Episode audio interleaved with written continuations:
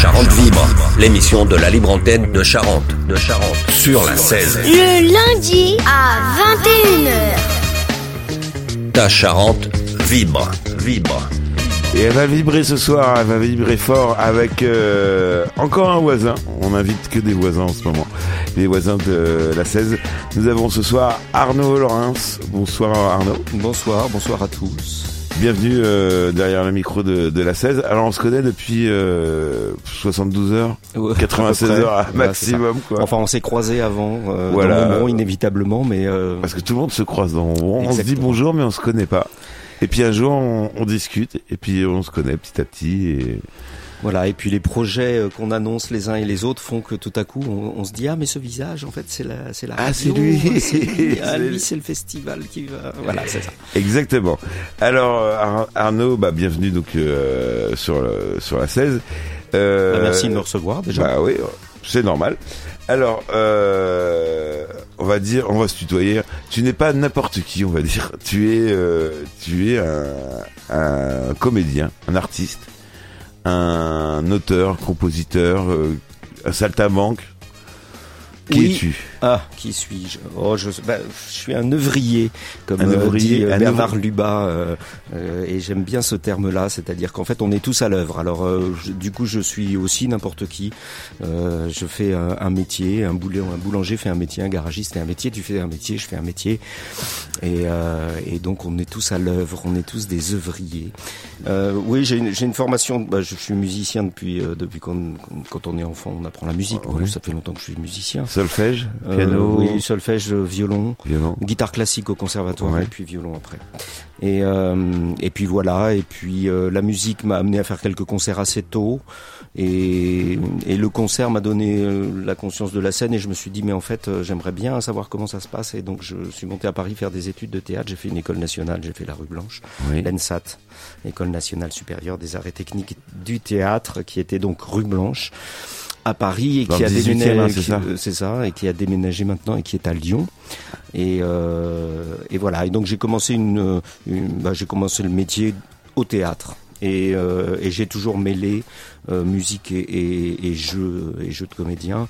Euh, le concours d'entrée, euh, euh, je l'ai passé avec euh, avec un, il y avait donc une scène imposée et euh, en tout cas le premier tour et un parcours libre et le parcours libre pour moi il était musical. Je, je- j'ai repris euh, un, un- une petite euh, un petit extrait de, du Molière de Nouchkine. Il y a un moment, on voit euh, Molière passer euh, euh, devant un vielleux euh, qui chante une chanson euh, et qui se moque de lui. Et j'ai repris donc euh, cette chanson avec une vielle à roue. Et donc euh, évidemment une vielle à roue tout de suite ça, ça impressionne. Ça tombait bien parce que moi je connaissais le- ce Ça, genre se- ça se joue comment Alors, c'est- Alors, c'est Alors, une vielle à roue. C'est quoi déjà une vielle? C'est comme un violon, c'est ou pas du tout? Alors euh, non, enfin ça, oui, si il y a des vielles à archer, des nickel arpa euh, qui pourraient se ressembler à des vielles, à, à des violons, euh, mais là, là effectivement, euh, vielle à roue, ça se tient sur les genoux, c'est assez rond, et, euh, et donc on a une série de cordes avec une roue qui tourne et qui euh, entraîne les, cordes comme l'archer le fait, enfin qui sollicite les cordes comme comme l'archer peut le faire. Donc là, sauf que c'est en continu puisque c'est une roue, et on a donc euh, selon les vielles et selon les régions. Je vais faire un petit Oui. descriptif rapide de ce qu'on trouve le, le- le- la plupart du temps. On a deux chanterelles qui, euh, qui servent à la mélodie, donc on a un petit clavier qui permet de, de- de dessiner une mélodie. On a des bourdons parce que souvent euh, euh, on avait besoin de, c'est des musiques à bourdons, donc on avait besoin, comme les cornemuses, on avait besoin d'un- soutien et puis de faire du volume. Il n'y avait pas de, c'était des instruments qu'on jouait dans la rue, qu'on jouait. Il fallait faire du son. Et il n'y avait pas de il y avait pas de micro d'amplification ni rien. Donc euh, la vie à la roue avait besoin de sonner. Et donc on a des bourdons graves une chanterelle assez aiguë pour la mélodie. Et on a une corde assez particulière qui euh, qui s'appelle la trompette et avec un petit un petit chien. On appelle ça un chien. C'est un petit taquet en bois. Et en fait euh, avec un, un coup de poignet sur la roue on arrive à faire un, un travail de percussion. Euh, voilà. Ah, C'était la première sono portable, c'est ça? Euh, L'enceinte portatrice oui, Bluetooth. Presque. voilà, non, mais c'était les, bon, c'était les, des instruments qu'on rencontrait beaucoup. Moi, je viens donc du centre de la France. J'ai fait, j'ai, avant de monter à Paris, j'étais au lycée à Limoges. J'étais creusois. Euh, et euh, je suis pas creusois d'origine, mais je suis arrivé en Creuse à un moment. Et je me suis intéressé à ces musiques-là. Et, Ouais. et je le dis à dessein parce qu'on reviendra hein, sur les, sur le programme de, de ces deux jours euh, que, que j'essaie de mettre en œuvre, qu'on essaie de mettre en œuvre parce qu'il y a un collectif derrière. Je suis pas tout seul. Euh, il se trouve que le samedi soir, en fin de partie, il y a euh, un bal trad, et en fait, c'est des complices, des gens avec qui j'ai fait de la musique et des balles euh, dans le, il y a- Alors, il y a un bal trad, c'est pas un bal trap, hein. Non, c'est pas un bal trap, il y a pas besoin de fusil, et, et- et en fait, c'est, très calme, et on, par contre, on attrape des vrais suées, et on peut danser des, des, des tas de choses. Donc, c'est un bal traditionnel, c'est ça? Un bal folk, on disait bal folk, maintenant j'ai remarqué qu'on avait plutôt tendance à dire bal trad, traditionnel. Oui, trad, oui, voilà, oui. ça.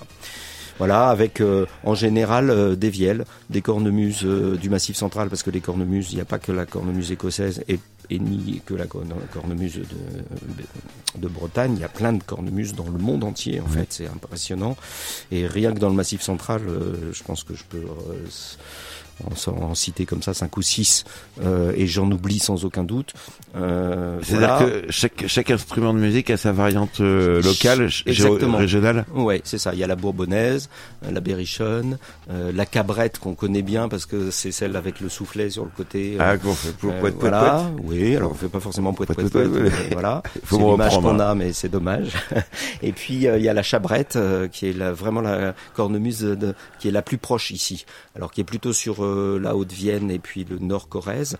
Euh, mais bon, il y a fort à parier que dans ces coins de Charente, euh, il y avait des chabrettes. Alors la chabrette, elle est, c'est une cornemuse à, dans laquelle on souffle, et c'est une cornemuse très très élégante, très fine, qui pourrait presque s'apparenter euh, dans son esthétique euh, à presque à une musette de cour dans, dans la façon dont elle, euh, elle est conçue du point de vue de la, la lutherie. Bon après ça reste ça reste des instruments à danser. Hein. C'était des musiques c'était des musiques faites pour danser. Voilà. Et, euh, et donc, euh, ben voilà, j'ai traversé un peu ces musiques-là. Et, euh, et, et j'ai eu plaisir à retrouver euh, des vieux complices qui eux-mêmes avaient arrêté depuis les années 70. En fait, ils avaient formé un, un, un groupe de, de balles, euh, de- un groupe de folk euh, dans les années 70. Moi, je les ai rencontrés après.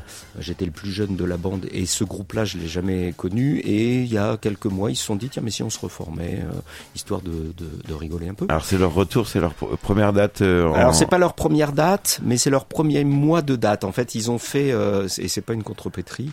Euh, ils ont fait euh, ils ont fait un- une série le week-end dernier. Donc je suis allé les voir. Enfin pas le week-end dernier, il y a dix jours. Je suis allé les voir. Ils ont commencé à ils ont revisité leurs lieux, les lieux emblématiques dans lesquels ils ont fait leur bal. Donc ils en ont fait un en Haute-Vienne, un en Corrèze et un en Creuse. Je suis allé voir celui de la Corrèze et et puis j'ai retrouvé des amis. Donc c'était magnifique. Et, et voilà. Et il se trouve que un des musiciens, bah du coup j'enchaîne un petit peu Ouais, sur, ouais, sur ouais, l'histoire de Je bal. te laisse parler. euh, c'est très intéressant. Un des musiciens euh, est le président de l'association euh, L'Ouvroir des territoires de Louis.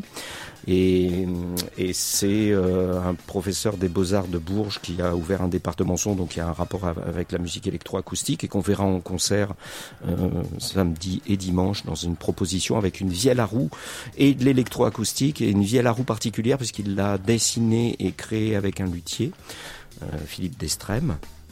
Donc ce- ce- C'est un, ce- un ce instrument unique alors. C'est un instrument unique. C'est une contrebasse. euh, c'est une vielle contrebasse en fait. Donc elle est énorme et, et là il y a un moteur même pour entraîner la roue. Avec un petit moteur Voilà, ce qui électrique. fait- oui, c'est ça. Ce qui fait que ça libère les deux mains pour tout, tout ce qui est mélodie et percussion. Enfin, c'est très ingénieux et rien que l'instrument vaut, vaut le détour. Et puis sa proposition musicale aussi. Donc Jean-Michel Ponty, sa proposition musicale euh, euh, est évidemment intéressante. Voilà. Et donc, euh, euh, bah, tout naturellement, étant parce que c'est c'est un de ceux avec qui j'ai gardé peut-être le plus de contact, euh, étant donc président de de l'association. Euh, quand on a élaboré le programme, on s'est dit mais bien sûr un baltrade samedi soir, histoire d'offrir à la à la ville aussi euh, une chose Quelque chose la- d'authentique, comme euh, un peu comme autrefois ou Oui, alors bon, on n'est pas, on n'est pas des traditionalistes ou des régionalistes. On n'a Oui. pas cette revendication-là. C'est plus joyeux que ça, je crois. Enfin, en tout cas, moi, je le pense comme ça. C'est plus musical et plus joyeux. Donc, euh, c'est pas, c'est très, dis- enfin, fait, moi, je fais de la différence avec, euh, euh, qui sont respectables aussi, avec les groupes folkloriques où là, ils viennent en costume, etc. Nous, il n'y a pas, enfin, en tout cas, là, les Ouais, baltrades sera ou basket, ouais. c'était plutôt les babacools euh, Oui. de l'époque. Donc, euh, voilà. Quand on faisait les, les colonies de vacances des années 70 et qu'on chantait au, coin du feu. Ouais, alors euh, Sur la pas exactement, parce que en fait ces gens-là ont commencé à à, à faire euh, du collectage et à retrouver des vieux musiciens en fait. euh, et et c'est là aussi ça a un rapport avec euh, aujourd'hui euh, ce que ce qu'on a envie de mettre en œuvre, c'est-à-dire que euh, ils sortaient euh, euh, des vieilles euh, des vieilles boîtes de violon chez des paysans qui n'avaient pas joué depuis euh, des années et on, on arrivait à retrouver la mémoire comme ça du bal passé. Donc ils- en fait ils faisaient du collectage Avec des sons authentiques. avec les sons des, des, des vieux musiciens. On a fait des fêtes avec eux, on a des photos magnifiques avec ces vieux musiciens, hélas, qui sont décédés maintenant, mais qui dans les années 70 avaient 80, 90 ans, donc qui faisaient Ouais. du bal en- au début du XXe siècle. Et, on, et on, donc on a ressorti un, tout un répertoire de musique ancienne. Et en fait, ce, ce travail de bal aujourd'hui, c'est euh, est né dans un premier temps de ce collectage-là et de, de, de, de- donc c'est aussi euh, un, un travail de mémoire. C'est un, un, pardon, je te coupe. C'est un retour aux sources de nostalgie parce que par exemple, on voit par exemple les, le regain d'attention vers euh, les, les vinyles, les disques vinyles. Là, c'est des, vieux instruments qu'on voit pas tous les jours. Aujourd'hui, on voit des guitares électriques, guitares acoustiques à la rigueur, mais il y a un modèle, une forme. Oui, bah, euh, c'est tout un tas de choses. C'est d'abord euh, euh, la volonté de pas oublier complètement sa culture.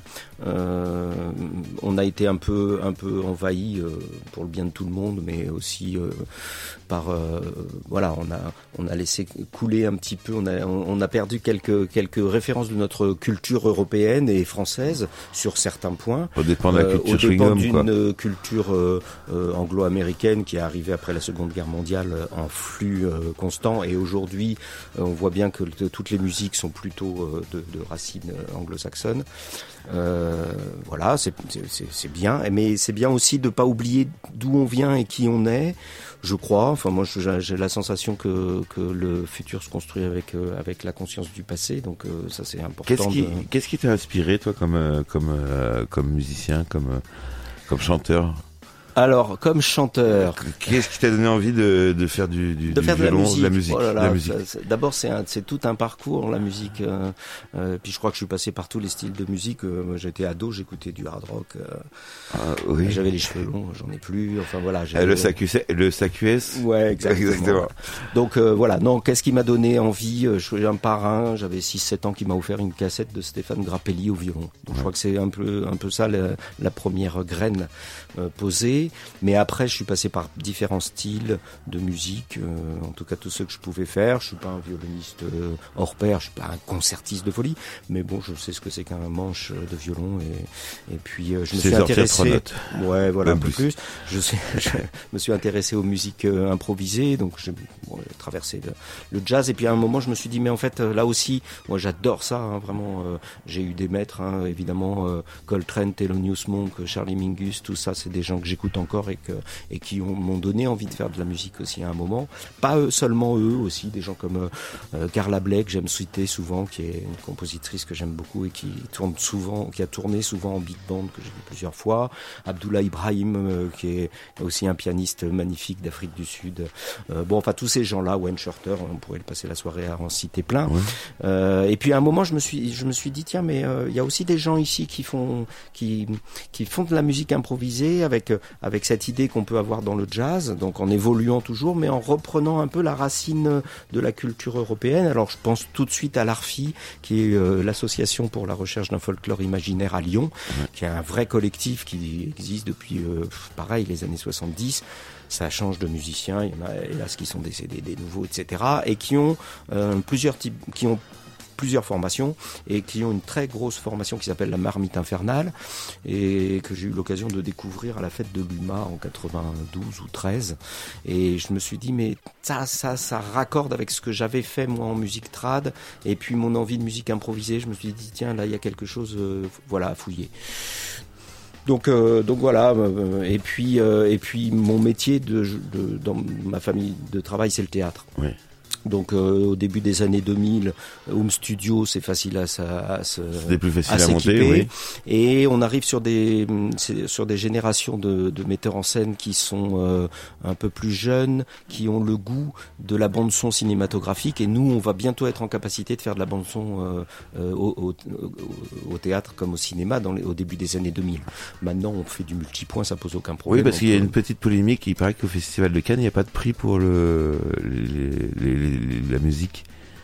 Ah bah écoute, c'est possible. C'est ce que euh, j'ai cru entendre. ouais. Et juste, alors que la musique fait partie intégrante du cinéma. C'est-à-dire Ah bah, un film sans, on enlève la bande son, la bande musicale, on laisse que les, les effets, ça fait, il y a plus de film. Oui, et puis alors là aussi. Et au théâtre cinéma. aujourd'hui, on arrive à, à mettre de la musique sur scène en jouant en direct, justement avec l'informatique. Oui. Plus facile de. Oui, on arrive à, à- à faire euh, à faire du théâtre. Alors euh, le mot est un, peu utilisé. à- Bon, je vais, je vais quand même l'utiliser moi aussi. du théâtre immersif. Enfin voilà, du, de- de- une chose qui fait que les spectateurs sont englobés dans du son, je dirais plus que de la musique, c'est-à-dire Oui. euh, tous les sons. Moi, j'ai le souvenir euh, euh, de mes premiers pas au théâtre. Euh, en général, les bandes son, c'était le, le petit oiseau, la calèche, la porte qui claque, et puis quand on avait de la chance et un budget, il y avait un musicien sur scène. Bon, maintenant, on, on peut rentrer dans des salles de, de spectacle et avoir euh, avoir de la multidiffusion et, et des sons euh, et, et- et des, un travail sonore euh, digne de- de- d'un- d'une composition de cinéma avec du sound de, avec euh, du sound design comme on dit aujourd'hui Oui. qui n'est rien d'autre que de la musique électroacoustique. Alors justement, comment on travaille Nous, alors nous en radio, euh, mon domaine c'est LR, gauche droite, deux pistes. Là, on travaille sur combien de pistes? Alors, euh, c'est pas seulement des pistes, c'est aussi des logiciels qui euh, qui fabriquent, euh, enfin qui qui automatisent euh, les déplacements. Donc ça dépend de quoi on parle en fait. Alors donc je vais finir comme Oui. ça le petit parcours pour répondre à ta question, puisque en fait au, au fil au fil du temps, arrivant sur de la MAO, j'ai je me suis euh, aussi intéressé aux musiques concrètes euh, qui euh, sont nées avant la euh, avant l'ordinateur, puisque là on parle de- des années 40 et de et de Pierre Henry et de Pierre Schaeffer et de etc. Et, euh, et donc je me suis formé à l'électroacoustique et, euh, à des logiciels qui, qui permettent de, travailler le, son, euh, la matière sonore. Mais alors quand je dis la matière sonore, c'est vraiment, on travaille sur des fragments de son qui sont des millièmes de seconde, et puis on travaille dans la masse, on descend dans les spectres, etc. Et, et donc pour répondre à ta question sur la multidiffusion, bah, si on écrit, si on compose une pièce dite acousmatique, je pourrais donner un peu la définition de ça. parce que- On en apprend ce soir. hein. C'est bien, c'est euh, c'est très technique, hein, mais j'apprécie. Bon, euh, mais le terme est assez joli, donc je vais revenir dessus. Euh, donc, euh, si on compose une pièce acousmatique et une pièce pour haut-parleur, c'est-à-dire pour orchestre de haut-parleur, ce que faisait Pierre Henry hein, quand il diffusait ses, quand il projetait, parce qu'on ne parle pas de diffusion, on parle plutôt d'interprétation. Il est quand même derrière ses machines, mais il- en fait, il travaille à faire une spatialisation.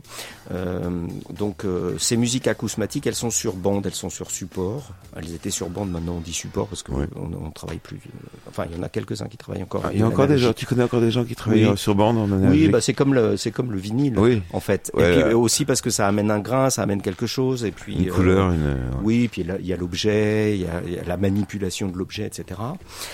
Donc, quand on fait ces, ces, ces pièces-là, qui sont des pièces un peu coulées dans le, dans le marbre du support, mais qu'on interprète quand même. Euh, donc on a plusieurs solutions évidemment, a celle de la faire en stéréo et après de s'amuser à la diffuser sur des acousmoniums qui sont des, des orchestres de haut-parleurs de euh, euh, qui peuvent aller de 8 à 90 et plus. Et on peut aussi faire des pièces qui sont euh, qui sont effectivement en, plusieurs pistes, qui sont déjà multiphoniques en octophonie euh, par exemple.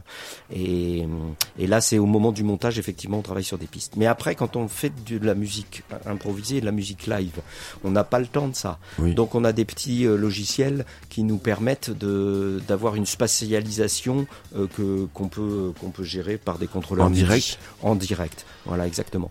Et donc, euh, ben, il y a plusieurs choses. Bon, comme logiciel, il y a ceux. Moi, je travaille avec euh, avec Smax, anciennement Max MSP, qui est développé par l'IRCAM, entre autres. enfin, qui, les premières recherches sont nées à l'IRCAM. Il y a un logiciel magnifique qui s'appelle Usine, euh, qui est qui a été développé par Olivier Sens, qui est un contrebassiste de jazz. Et là aussi, euh, pour le coup, c'est un, logiciel dédié au live. Et, euh, lui a réfléchi à cette, cette chose de multipoint. Alors, pourquoi du multipoint? Pour plein de raisons. Ça, ça rentre dans la, dans la composition, en fait, le voyage du son. C'est-à-dire qu'on a tous conscience de ce que c'est qu'une stéréo et d'un son qui passe de gauche à droite. On le conscientise pas, mais au cinéma, on il y en a sans arrêt. La voiture qui passe. Quand quand on conduit, même au-delà du cinéma, dans la vie réelle tous les jours, quand on est au volant de sa voiture, effectivement, on a besoin d'écouter l'en- l'environnement sonore Bien sûr. devant, derrière, à gauche, droite. Bien sûr. L'écoute stéréo, c'est nos oreilles. Oui. La première, euh, bien sûr, évidemment.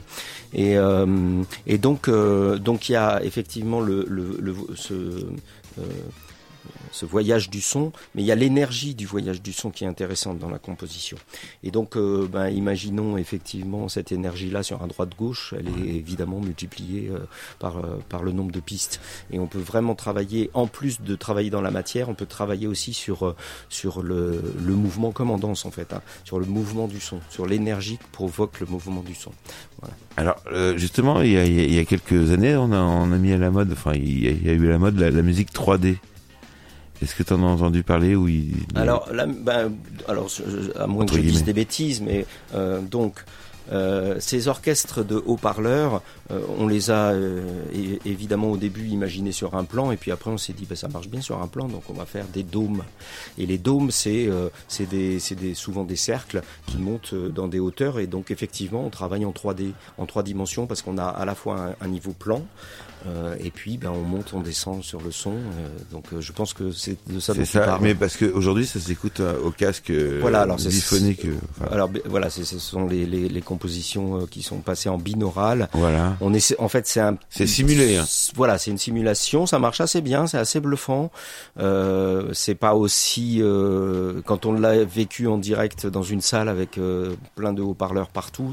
Et d'ailleurs, je précise que c'est pas quand il y a plein de haut-parleurs, c'est pas forcément pour des questions de puissance. hein, c'est vraiment pour des questions de euh, qui sont liées à l'orchestre, à Et de précision aussi. de précision et puis les acousmoniums sont réfléchis euh, comme euh, comme comme on réfléchit l'orchestre avec le petit tweeter qui va être la flûte de l'orchestre et puis le basson le, le, le sub qui va être la contrebasse et puis après il y a toute la gamme le violoncelle Voilà, et chaque etc. instrument va être joué sur une enceinte spécifique, c'est ça? Non, Pas forcément. euh, parce qu'en plus là on parle plus d'instruments, on parle vraiment de son, hein, puisque la musique concrète. euh, Ouais. euh, si je voulais faire une démonstration, je par. euh,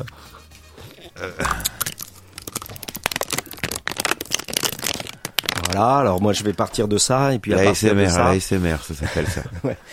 à partir de ça, euh, je, je, je, je fais, je, je- on fait, on fait de la captation, on fait euh, de la prise de son, et puis après on commence à rentrer dans le son. Mais on peut faire euh, donc euh, euh, le principe de la musique concrète, c'est qu'on s'est aperçu et Pierre Henry a écrit une, une pièce qui s'appelle euh, Bon, le nom va m'échapper, mais euh, euh, euh, bon, enfin, le nom m'échappe tout de suite, mais ça va me revenir. Où il travaille sur des grincements de porte, en fait. Et, donc, donc oui, tout ça pour dire que en fait, cet acousmonium, c'est-à-dire cet orchestre de haut-parleurs, il est composé donc comme un orchestre avec des, des haut-parleurs qui ont chacun leur euh, Spécificité. leurs caractéristiques. Et, euh, et, et donc, en fait, on, euh, alors là aussi, je, vais, ren- je suis obligé de rentrer un peu dans Oui, les oui, détails, oui. mais c'est plutôt joyeux. Euh, quand on fait ces musiques-là, on, est obligé de, commencer à creuser un peu dans, le, dans ce qu'on appelle la psychoacoustique. Et, euh, et, et la, la projection de ces musiques-là, on, on- on crée souvent des, des illusions euh, sonores à partir des bandes grâce à ces haut-parleurs qui ont des caractéristiques différentes. Donc on donne l'impression que le son ne vient que de la flûte Euh, mais non, c'est autre chose, c'est un mélange. c'est un mélange et c'est juste euh, dans l'interprétation effectivement on, on, on fait on crée des balances différentes chaque soir enfin on crée euh, voilà on fait le Et ça, c'est fait en direct. et ça c'est fait en direct c'est pour ça qu'on parle d'interprétation de ces musiques là et même les pièces en, en multipoint on peut les les interpréter sur des acousmoniums de 72 60 enfin X euh, 87 je sais pas combien haut parleurs il n'y a pas de limite en fait Alors, il y aura combien de parleurs le, dans le week-end prochain? Alors moi suis- c'est plus modeste euh, c'est plus modeste euh, Là, on est sur du, de l'octophonie, hein, sur du 8, 8 points. Mais on fait déjà pas mal de choses. Ah, on Ah. fait énormément de choses. Euh, bien sûr, on fait énormément de choses. Ce qu'il faut savoir, c'est que l'Ascousmonium, il y a, bon, co- comme d'habitude, il y a, euh, il y a des, comment dire, des, des avis contraires ou de- en tout cas des propositions différentes, on va dire. Et il y a deux grandes, je, ah, je voudrais pas dire de bêtises, mais il y a deux grandes formations. Qui, qui- on a une, il y a l'école française, Oui. donc avec des haut-parleurs très très différents, comme je le disais tout à l'heure. L'école anglo-saxonne, on peut se retrouver avec un acousmonium avec des haut-parleurs identiques Partout. partout. Et les après, mêmes. on joue juste Et en fait, c'est la nature des sons qui fait euh, la différence et puis on travaille. Voilà. Moi, je suis un peu là, en l'occurrence, euh, je suis un peu. de- ils sont pas exactement pareils, mais ils ont quand même un peu la- les mêmes caractéristiques. Et en tout cas, moi, j'ai besoin là sur euh, sur le, le travail qu'on qu'on fait d'avoir euh, d'avoir ça. J'ai pas la. D'abord, j'ai pas l'espace pour. J'ai pas le budget non plus. oui, parce que euh, pour inviter parce qu'en fait ça se loue il faut faire venir il y a des équipes en France il y a Motus qui a euh, son acousmonium et qui vient euh, pour euh, les festivals et qui fait des installs et etc Euh, il y a très peu de particuliers qui Oui. peuvent se permettre d'avoir sauf les les passionnés évidemment il y en a hein, mais bon c'est voilà il et, y a un orchestre à Montpellier qui s'appelle Clang aussi. Enfin, il y a, il y a plusieurs orchestres comme ça de haut-parleurs qu'on fait venir et puis pour pouvoir euh, projeter euh, euh, ces musiques-là. Mais moi, je suis pas dans cette. enfin, moi, je recherche un peu d'autonomie aussi dans le travail. Et puis, je travaille là aussi dans la programmation. C'est toujours lié au théâtre et, et le théâtre, la musique pour le théâtre se, se, se compose à partir du texte et le texte reste la, la, chose oui. essentielle, la première pierre fondatrice de ces tra- travaux. Le théâtre, oui, c'est le, texte. C'est essentiellement le texte, en tout cas là dans nos propositions, euh, c'est ça. Alors, une question, alors qui va peut-être te paraître stupide. Jean-Michel Jarre, à l'époque, dans les années 70, qu'est-ce qu'il faisait, lui? Déjà, c'était... Alors il a été formé par Pierre-Henri, Ah, Jean-Michel d'ac- Jarre. ah, d'accord. Ouais, ouais. Ça se rejoint. C'est euh, c'est de la musique électroacoustique. J'ai eu un prof qui était euh, élève en même temps que lui. Euh, euh, Avec la même école, ouais. Oui, oui, au Conservatoire de Paris avec Pierre-Henri et Pierre Schaeffer. J'en parle parce que à- avant-hier, on a fait un feu d'artifice et ils n'avaient pas prévu de musique. Et j'ai dit euh, aux collègues, mi- tape Jean-Michel Jarre sur YouTube et on a joué Jean-Michel Jarre.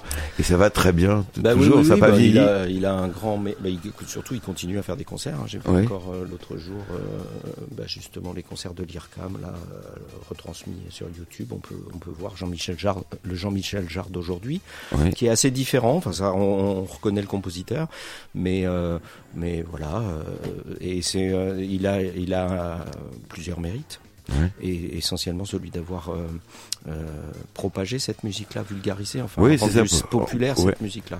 Voilà. Ce qui, est, ce qui est bien, ce qui a permis euh, aujourd'hui à l'émergence de, de, de nouveaux compositeurs, de nouveaux. C'est quoi euh, Comment Bah, c'est surtout qu'en fait, ces musiques euh, dites acousmatiques ou en tout cas électroacoustiques ou euh, concrètes, à la, ba- à la base on parlait de musique concrète plutôt, ce, c'est, euh, ce sont les, les aïeux de la musique électro d'aujourd'hui. Hein. Les musiciens qui font de la musique électro euh, sont des musiciens. Oui, et, et ils, reprennent les, ils- reprennent les samples d'il y a, il y a- il y a Ouais. 70 ans. quoi. Oui, non, mais en tout cas, ils ont une conscience et une connaissance pour la plupart d'entre eux de, de, de, de l'histoire de ces musiques-là. Et, euh, et, et, et donc, euh, oui, c'est la suite. C'est le prolongement de, de, de ces- musiques électroniques. Alors qu'est-ce qu'on a comme machine exactement? Enfin, enfin exactement. En, globalement, c'est un ordinateur, une table de mixage. Bah, ça des- dépend de chacun. Ouais, c'est-à-dire que là, on, on commence à aborder le, le, le, le concept de lutherie, euh, euh, de lutherie euh, électronique, on va dire. Euh, et donc chacun se compose un petit peu son set comme il l'entend. Donc il y en a qui sont avec juste une table de mixage, des jacks euh, pour faire euh, du bruitage, des larcènes et euh, un magnétophone à bande. Et puis il y en a qui vont être avec un ordinateur, des contrôleurs MIDI qui sont des tables de mixage, euh, des choses qui, qui invitent au geste aussi. Parce que le, le, le- enfin c'est pas le problème, mais souvent ces musiques-là, euh, on peut voir des concerts avec quelqu'un assis en tailleur avec un petit Mac sur les genoux et euh, on a l'impression qu'il fait rien en fait. Il fait beaucoup de choses. Il les a faites simplement beaucoup en, en amont. Euh, bon, alors peut-être que c'est aussi ma préoccupation liée au théâtre. Mais pas seulement parce que j'ai eu un pro- plusieurs professeurs de musique électroacoustique qui, euh, qui, qui donnaient de l'importance au geste. Et, et- et théâtralement, le geste est important. Et pour faire comprendre un son, euh, quand les gens assistent à ces concerts, euh, bah, de, de théâtraliser visuel, un oui. petit peu le le, le visuel geste. aussi. Voilà, Rendre visuel. visuel ce qui est aujourd'hui, euh, comme quand on voit un DJ mixer, il met sa clé USB et puis, euh, Ouais, enfin, en fait, il y, a- il y a un track. ouais. Il y a un track et puis il fait semblant de mixer. hein. Ouais, ouais, il fait pas Après, semblant. Pas, pas souvent. choses. Ouais, ouais. Ça, dépend. David. Guetta. Ouais. Non, non, il y en a qui sont, qui sont très très forts. hein. Tout à fait. Et d'ailleurs, alors puisqu'on en est à, à parler de- du visuel, ça me permet de finir euh, ce que j'ai évoqué tout à l'heure sur euh, ce terme acousmatique. D'où ça vient acousmatique? Ben, C'est très ancien, c'est Pythagore un jour qui, euh, euh, qui a découvert que si euh, il faisait ses cours de mathématiques derrière un rideau, ses élèves étaient plus attentifs. En fait, le fait de supprimer justement l'image faisait que le, le- le- son seul était, était donc la, la- leçon de mathématiques était, était, était mieux retenue et voilà. Euh, et On va parler derrière un rideau maintenant. mais il y a plein de choses qui se font Ah ouais. derrière les rideaux. Par exemple, les, les, les concours dans les orchestres, euh, les concours pour les instrumentistes, on fait jouer les instrumentistes devant un jury, mais ils sont derrière un rideau.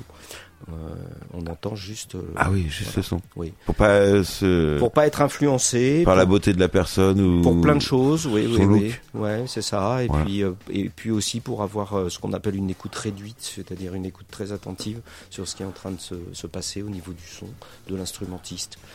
Et euh, donc voilà, pareil, ça c'est un exemple. Et, euh, ça c'est des musiques euh, qui invitent à fermer les yeux souvent. Pas toujours parce qu'on a, comme on a le souci de, de les faire, euh, de les propager ces musiques-là. euh, par moment, on se dit tiens, mais si on mettait un peu d'image dessus. Et c'est formidable l'image. Ça a un petit inconvénient, c'est que en fait l'œil, et là on revient sur la psychoacoustique, euh, l'œil prédomine dans le dans les sens. L'oreille est là pour euh, nous alerter des dangers. Alors c'est marrant que tu parles de ça parce que justement j'ai remarqué que aujourd'hui les vidéos que tu vois sur euh, ce qu'on appelle les reels, ces petites vidéos courtes de 30 secondes, une minute que tu vois sur TikTok ou sur Facebook ou sur YouTube, elles sont toutes sous-titrées. Quasiment euh, 90% des vidéos sont sous-titrées. Et finalement, on est attentif, à la- on lit le texte sous-titré Hum, hum. et on fait plus attention, on lit. On Mm. fait plus attention à ce que dit la personne. Et là, depuis quelques, euh, quelques jours, quelques semaines, je m'amuse à enlever les, les sous-titres. Mm. Et effectivement, bah, c'est beaucoup plus agréable. Et on, c'est presque euh, le sous-titre, ça apporte de la paresse. On lit.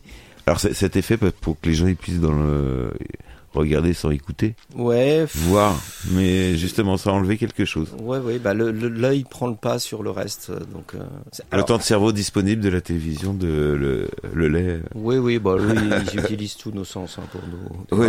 C'est-à-dire qu'en fait, il nous assoit dans un canapé, il nous donne du Coca-Cola et des chips. Donc c'est euh, le, le goût, le Et voilà. pizza. Et la pizza. Et puis après, il nous balance des choses dans les oreilles et des choses devant les yeux et, et voilà. Et t'achètes. et- et voilà. Mais bon, là, c'est là, c'est autre chose. Alors, donc, euh, donc ça, on a, t'as parlé beaucoup de, de, de, de, de ton activité, de la musique, tout ça. Ça fait quelques années que t'es à- à- arrivé en Charente, à Montbron, et là t'as décidé de, de te lancer dans un dans un festival. C'est c'est quoi? Qu'est-ce que c'est les Qu'est-ce que c'est les journées de territoire de Louis? Ouais, alors c'est pas c'est pas encore un festival. Je sais pas si ça deviendra un festival. euh, Peut-être euh, si ça si les gens sont un peu euh, si ça leur fait non mais si ça leur fait plaisir de, de découvrir des choses peut-être un petit peu oh, inhabituelles. J'invente rien, mais euh, euh, Qu'on n'a pas l'habitude de trouver ici. oui, voilà, on va dire ça. Euh, en fait, euh, le lieu, c'est un, c'est l'ouvroir des territoires de Louis. Alors pourquoi ce nom? Alors, alors, Ça oui. fait plein de questions. hein. Ouais, ouais. Les Français veulent savoir. je vais tout retenir, mais je vais répondre alors que je vais commencer. L'ouvroir des territoires de Louis, donc c'est un lieu de résidence d'artistes, donc c'est un lieu de création, et donc la, la, la vocation de ce lieu, c'est de recevoir des gens, des petites équipes, parce que j'ai des petits moyens, donc c'est il y a deux trois chambres, et puis euh, et puis c'est pour pour euh, je pourrais détailler aussi ça, mais c'est avec une envie d'écriture euh, de solo ou de seul en scène euh, pour le théâtre ou de solo, c'est-à-dire euh, le musicien avec son compositeur qui, travaille. Donc ça, c'est la vocation du lieu.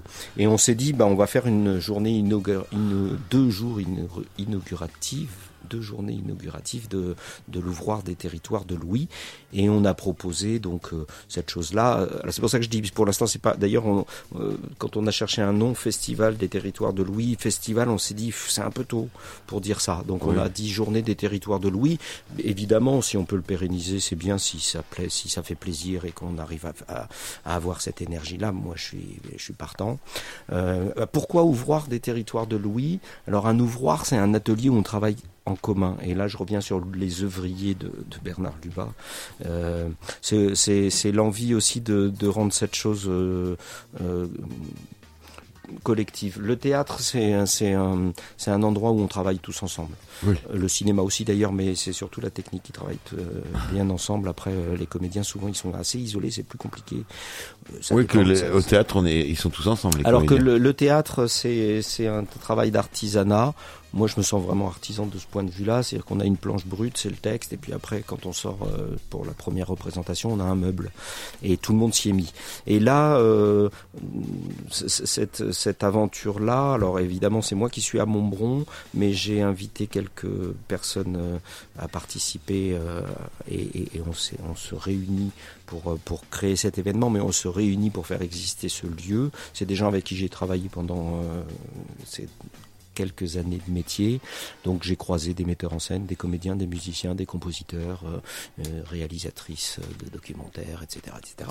Et je me suis dit, ben, formons un collectif et ils m'ont fait, euh, ils m'ont fait le plaisir de me faire confiance sur sur ce projet-là. Euh, donc on a, ben, je vais les citer parce oui, que voilà, on a Luc Altadil qui est comédien-chanteur, David Collet qui est saxophoniste et qui travaille aussi sur des musiques électroacoustiques et qui nous proposera la sieste musicale. Euh, euh, Luc Altadil, lui que j'ai cité en premier, nous propose euh, Le Gardien, c'est des poésies euh, chantées. Voilà. On a donc Élise Dubroca qui est une complice. Je reviens de son festival qu'elle est en train de lancer à La Réole. Je viens d'y passer un week-end. Bah, pour, pour, participer. J'ai joué Tchekhov là-bas et, euh, euh, et elle vient, euh, elle nous rejoint. Euh, Alexandra Masbou qui est réalisatrice de documentaires pour l'émission euh, L'œil et la main sur la 5 et qui a un par j'étais élève comé comédien avec elle à l'ENSAT euh, et donc elle est comédienne à la base après elle a appris la langue des signes et puis elle s'est formée à la réalisation. Monique Posa et Jean-Michel Ponty qui sont mes complices de Limoges donc euh, qui sont commissaire d'exposition, scénographe. Euh, lui est professeur de musique électroacoustique euh, au aux Beaux-Arts de Bourges. Et voilà. Laurent Prévost, comédien avec qui euh, j'ai travaillé longtemps, avec Julien Théphanie qui est juste derrière, qui est un metteur en scène, qui euh, bah, c'est mon complice euh, direct pour ce projet-là. C'est le premier qui est qui me qui a adhéré. Qui, non, pas qui, qui a adhéré parce qu'on a tous adhéré ensemble, mais qui en tout cas c'est celui avec lequel on monte le projet, c'est celui euh, qui est le voilà. plus en contact avec moi. Et Nicolas Vérin qui est euh, qui est compositeur de qui est compositeur. Euh, professeur aussi des musiques électroacoustiques et de classe de composition euh, dans un conservatoire à Créteil, mais qui est composé, qui a une formation de, qui fait partie de cette génération avec euh, avec Jean-Michel Jarre. Hein, c'est la même époque avec mon prof que j'ai eu aussi Patrick Rodier et puis qui ont croisé Pierre-Henri et voilà et qui travaille sur des musiques électroacoustiques et les musiques mixtes, c'est-à-dire les musiques où il y a un instrumentiste, des sons sur support et du traitement en temps réel. Voilà. Et sur le petit programme, il y a des noms que j'ai sautés volontairement parce que c'est des, ça, c'est des invités. Fabien euh, Chouraki, qui est saxophoniste, professeur de sax à Bordeaux, que je ne connais pas encore, mais qui vient avec Nicolas Vérin parce que Nicolas a écrit des pièces pour lui. On a euh, Gilles Guérin, qui est un comédien que je connais là pour le coup, et euh, qui vient avec moi faire une lecture théâtrale d'une pièce qui a été écrite à plusieurs mains, et je vais revenir sur le terme de, de l'ouvroir des territoires de Louis dans deux secondes grâce à cette petite, euh, ce petit lien. Et les Tontons Pinardier, c'est le groupe de, de Baltrade, ça c'est le contenu du programme tel quel. Et donc ce, cette fameuse... Euh, pièce qu'on va lire qui s'appelle Dernière correspondance. C'est une pièce qu'on a écrite donc à plusieurs mains au moment du confinement. J'ai initié cette chose-là à distance avec euh, des complices. On a écrit une première histoire à, huit mains, à quatre personnages. Et, et, donc on est parti de rien. Et chacun écrivait de son côté. Chacun écrivait euh, son personnage, sa réplique, et n'avait conscience de la scène, euh, n'avait connaissance que des scènes dans lesquelles il était. Donc il ignorait complètement le reste de l'histoire. Je servais un petit peu de, de chef de chef d'orchestre de tout ça, quoi. Et on a mené cette cette chose-là à terme. On a fait une première histoire, et j'ai eu envie de la relancer avec un autre complice euh, qui est euh, un, un, monsieur que j'aime beaucoup, qui est bouquiniste euh, à Nîmes. Et, et on a écrit cette cette chose qui s'appelle Dernière correspondance qu'on va lire avec euh, avec euh, Gilles Guérin. Et donc pour euh, parce que j'ai pas perdu le fil. Euh, L'ouvroir, pourquoi ouvroir? Ouvroir des territoires de Louis. Alors évidemment les territoires de Louis, ça, ça concerne la musique, mais aussi le théâtre, le texte. Donc on est bien dans, le, dans tout ce qui s'entend. Et mais bon, c'est une référence directe à l'Oulipo, c'est-à-dire l'ouvroir des littératures potentielles, euh, qui sont nées dans les années, je vais pas être très précis, mais 50, on va dire, avec euh, entre autres Raymond Queneau, euh, Pérec et, et, beaucoup d'autres. Le dernier en date dont on a entendu parler a eu un prix, euh, a eu le Goncourt il y a deux ans avec l'Anomalie, c'est Hervé Letellier, qui est un doulipien reconnu. Et, et qu'est-ce que c'est que les oulipiens? C'est des gens qui écrivent avec des contraintes, des contraintes. donc Pérec était un mathématicien, entre autres, et il avait, avec ses complices, il avait imaginé des contraintes d'écriture. Par le exemple, livre sans eux voilà La disparition, qui est un, livre entier sans E, alors que c'est la lettre la plus employée en France. Euh, et c'est pas juste un jeu, ça a du sens puisqu'en fait ce livre parle de la disparition de ses, ses parents. Hein. C'est sans eux aussi, il faut l'entendre EUX, euh, qui ont été déportés euh, pendant la, la, deuxième guerre mondiale. Et, et donc voilà. Et, et ça, j'aimais bien cette référence-là, même si j'ai pas du tout, euh, hélas, la, la, leur qualité euh, en termes d'écriture, et puis que et puis que je me lance pas non plus dans ce travail d'oulipien. Mais malgré tout, ça me plaisait bien. Et ce texte qu'on a écrit il est parti un petit peu de, ce, de ces principes-là de jeu de jeu d'écriture à contrainte. T'aimes bien écrire où? Chez toi, euh, dans un café? Alors, bah, en, en, bonne, en bonne, euh, en bon parisien que j'ai été, les cafés, café. c'est formidable hein, parce. T'entends les discussions. Oui, il y a plein de choses qui. Bon, après, j'écris pas sans arrêt. Moi, je compose hein, surtout là. C'était vraiment, c'est. C'est-à-dire qu'en fait, tout pour moi, tout, c'est tout ça c'est un peu le même métier donc je, voilà alors je m'éparpille un peu donc je fais pas tout très bien mais j'aime bien faire euh, faire beaucoup voilà j'essaie ouais. j'essaie de me de faire pas mal de choses et, et, et donc euh, je suis pas un auteur à proprement parler mais euh, il se trouve que j'ai fait quand je suis parti de Paris j'ai passé une 8 9 ans dans le sud et j'ai tenu un, un atelier de lecture à voix haute. Et ce travail-là avec des amateurs, qui était euh, intéressant et que je suis prêt à refaire d'ailleurs à Montbron dès que j'en aurai le temps, euh, m'a donné envie euh, de, des ateliers d'écriture. Voilà. Et c'est un petit peu de fil en aiguille, même si j'avais déjà écrit des petites choses, des petits bouts, c'est un petit peu de, de, de fil en aiguille que j'en suis arrivé. Puis le confinement et le Covid a fait qu'il y avait du temps. Donc euh, moi, ça m'a permis de composer euh, la pièce, une des pièces qu'on va entendre le dimanche, qui s'appelle euh, L'éternité à Alors justement, on a parlé des, des, des gens qui vont être là. Qu'est-ce qu'il va y avoir euh, lors de ces deux jours? Donc sieste musicale, Alors, retenu. On, ouais. Alors, on, alors, j'ai vu que le programme était précis. Hein. Il y a des choses qui commencent à 14h, 14h11, 15h12, 16h13, 17h14, 18h15. Il y a, il y a quelque chose dans la numérologie Ouais. Alors non, en fait, ça c'est ça, ça c'est un jeu. C'est un jeu d'oulipien pour le coup. Ah oui. Purement, euh, voilà. Ah, c'est-à-dire qu'il faut regarder sa montre à 13h13 à 14h14. Ouais. Alors bon, comme on n'est pas la SNCF, il est fort probable qu'on soit en retard. oui, parce que là, je... Mais c'était c'était par jeu, oui. euh, sachant que cette lecture euh, de, de cette pièce, donc hein, qui dure normalement une heure et quart, on a décidé de la donner euh, en six fois et que ça dure 10 minutes. Il y a six scènes en fait, ça dure 10 minutes, donc c'est pour ça que j'ai dit 16h, 14h, 11. Euh, voilà, ça dire entre 10 et 12 C'est un petit clin d'œil. Oui, c'est un petit clin d'œil. C'est c'est faut pas faut pas se formaliser. Et puis c'était pour parce que oui, mais c'est moment où on élabore le programme, si- voilà, dis, euh, on, on- on- tu- on se dit mais comment on va s'en sortir de ça pour que ça soit que ça attire euh, attire le regard? Donc qu'est-ce qu'on va avoir pendant ces deux jours? Alors en fait, on commence euh, euh, par euh, une exposition sonore que je suis en train de réaliser avec, à partir de témoignages et d'interviews que j'ai fait auprès euh, de quelques anciens de Montbron. Et, hum, et c'est un premier volet d'un projet que j'aimerais poursuivre l'année prochaine, puisque je voudrais faire une mémoire montbronnaise de six hommes, et puis une mémoire montbronnaise de six femmes, et dans un troisième temps, et j'espère euh, avoir euh, euh, le temps, mais j'ai déjà quelques pistes avec le collège, lancer un petit, justement un petit atelier d'écriture pour ouvrir l'imaginaire et, fabriquer la mémoire de demain, une mémoire du futur, hein, une chose complètement, complètement ouverte, quoi. C'est-à-dire, je me souviens de demain. Montbron, demain, je me souviens. Voilà. Oui. On pourrait le dire comme ça. Mais là, c'est juste le premier volet. Et d'ailleurs, j'ai commencé par distordre la forme que je viens de vous présenter, parce que normalement, c'était six hommes. Et j'ai rencontré une dame très âgée à, à, à Montbron qui est formidable et jolie comme tout, qui est une femme qui a 98 ans et qui a Henriette ou. Madame Michaud, Marcel Michaud. Non, c'est pas- Et, et en fait, je l'ai, je l'ai interviewé parce qu'il y a toujours, il y a un moment, il y a toujours un peu une urgence aussi à interviewer les gens.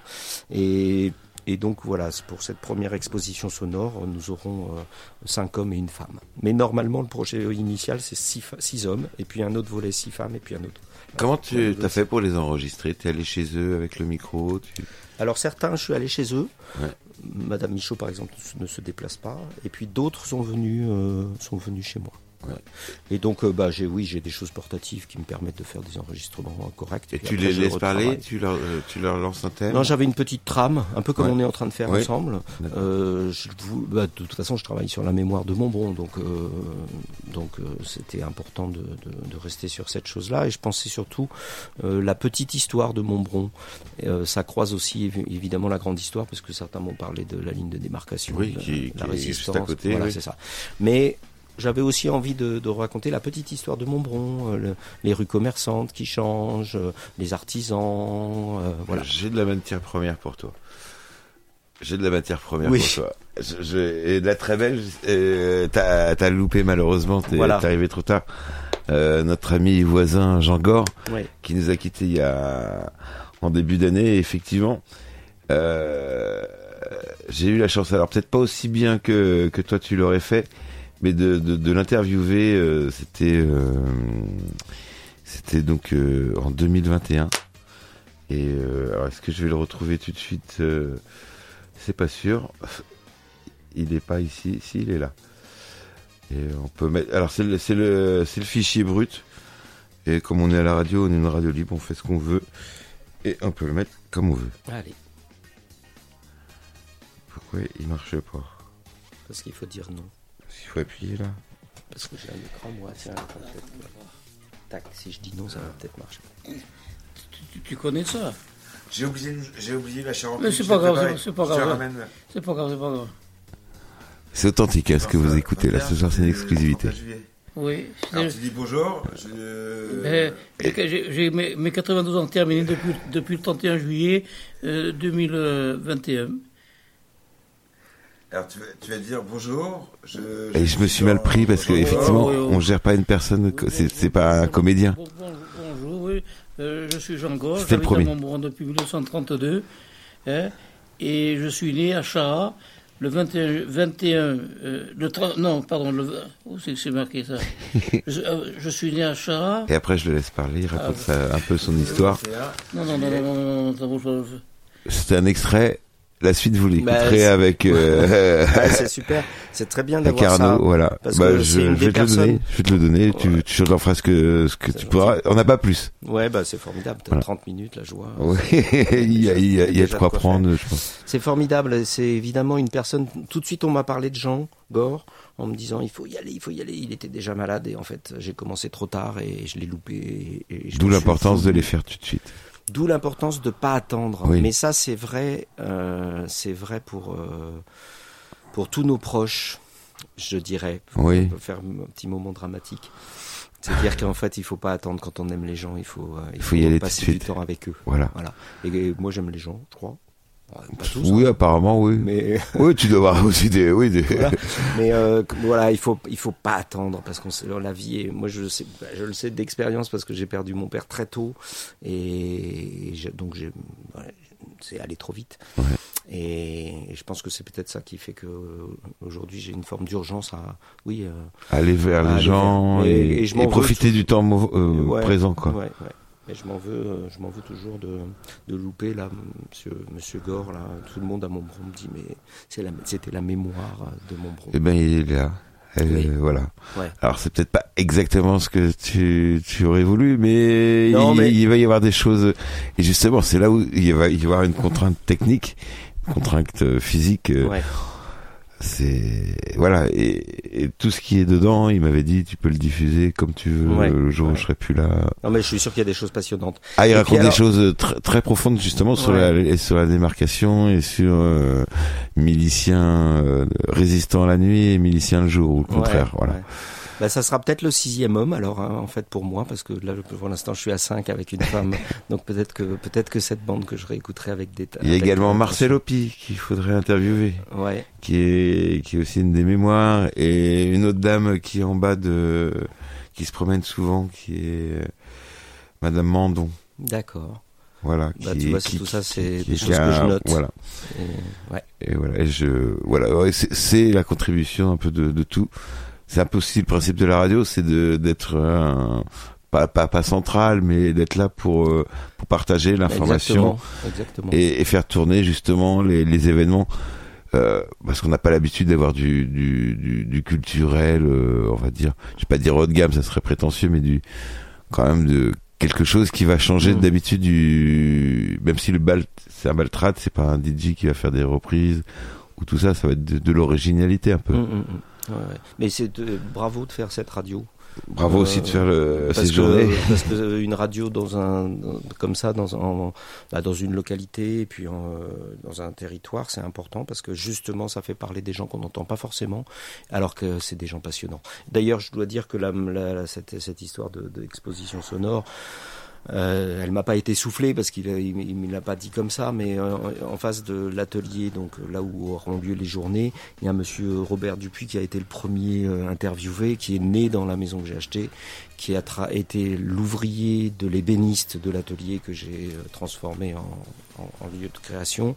Et en fait, pendant, j'ai passé un an et demi à faire des travaux et pendant un, un an et demi, euh, il m'a accompagné. Il, il est la mémoire de cet endroit-là. Il m'a raconté tellement de choses que j'ai pas enregistrées évidemment.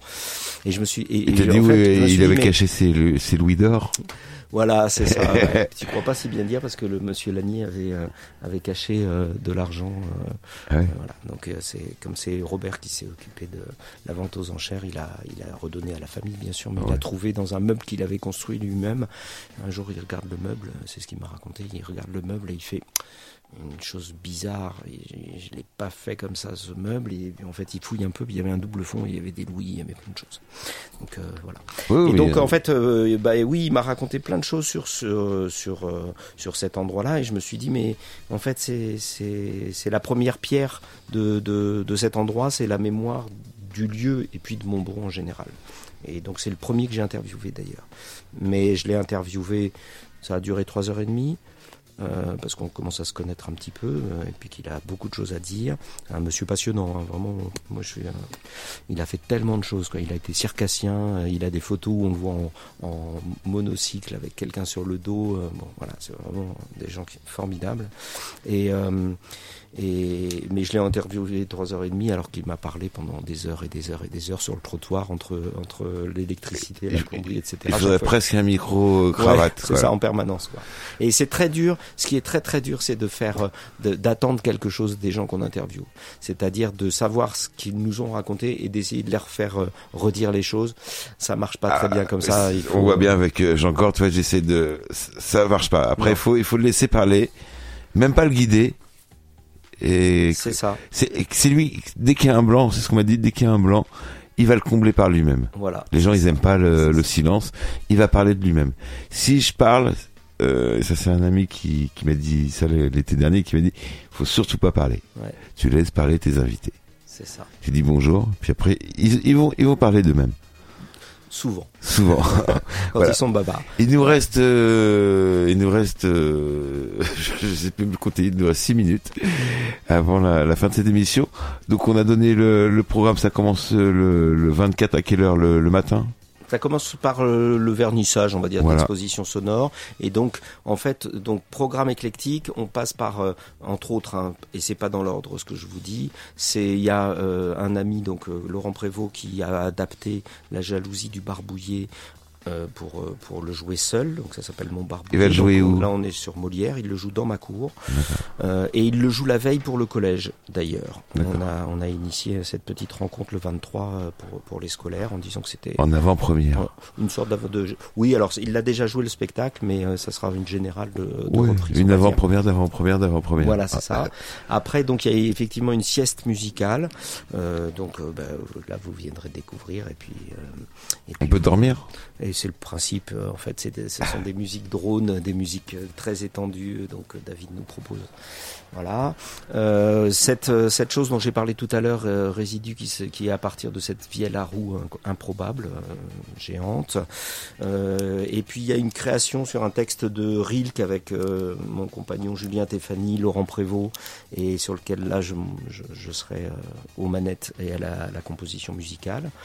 Voilà. Le Gardien, donc des poésies chantées par Luc Altadil, qui a une, à la fois une plume, une voix et euh, un sens de la musique. J'ai fait de la musique pas mal avec lui. J'ai fait de la musique pour le théâtre, beaucoup, euh, jusqu'en 2009 ou 10. Après, il est parti vivre 10 ans au Mexique, donc on s'est on s'est pas perdu de vue, mais on a moins travaillé ensemble et ça fait deux ans qu'il est revenu, donc. Euh, évidemment. On a remis on retravaille. Voilà, c'est ça. Et puis le se joue euh, quasiment la euh, enfin il y a, une programmation euh, samedi et dimanche qui est presque identique mais pas tout à fait. Donc il y a une chose qui se joue qu'une fois le samedi et une chose qui se joue qu'une fois le dimanche. Et donc le dimanche il y a une série de pièces pour saxophonistes pour sax et musique électro-acoustique avec donc des pièces composées par Nicolas Vérin avec Fabien Chouraki et où se glissent aussi des moments euh, d'improvisation. Et il y a un espace de surprise et là c'est des surprises, je ne sais pas ce qu'il y aura dedans. Il y a, il y a un espace marqué euh, surprise, improvisation musicale, je ne sais pas du tout. On verra, on verra. C'est une surprise pour toi également. Oui bah oui en fait euh, là. T'as donné carte blanche aux gens. Bah oui de toute façon. Oui. Et puis certains d'entre eux se connaissent pas. Enfin, ils se connaissent en réunion, mais ils se connaissent pas musicalement. Et voilà, donc ça va être pour certains d'entre eux euh, un endroit de rencontre. Je suis un peu le trait d'union de chacun, et voilà. Donc euh, on s'est dit, il faut qu'on ait un, à un moment euh, possiblement euh, un, un, temps pour jouer ensemble, peut-être, ouais. peut-être ou peut-être pas, avec des textes et tout. Et on finit d'ailleurs le dimanche soir par une proposition. Donc c'est un petit thème, proposition numéro un, c'est un petit thème de Nicolas Vérin, mais après il y a une improvisation où tout le monde va être un peu plus ou moins invité. Voilà, et je crois que j'ai fait à peu près le tour. Alors, qu'est-ce que tu attends de cet événement, de ces journées?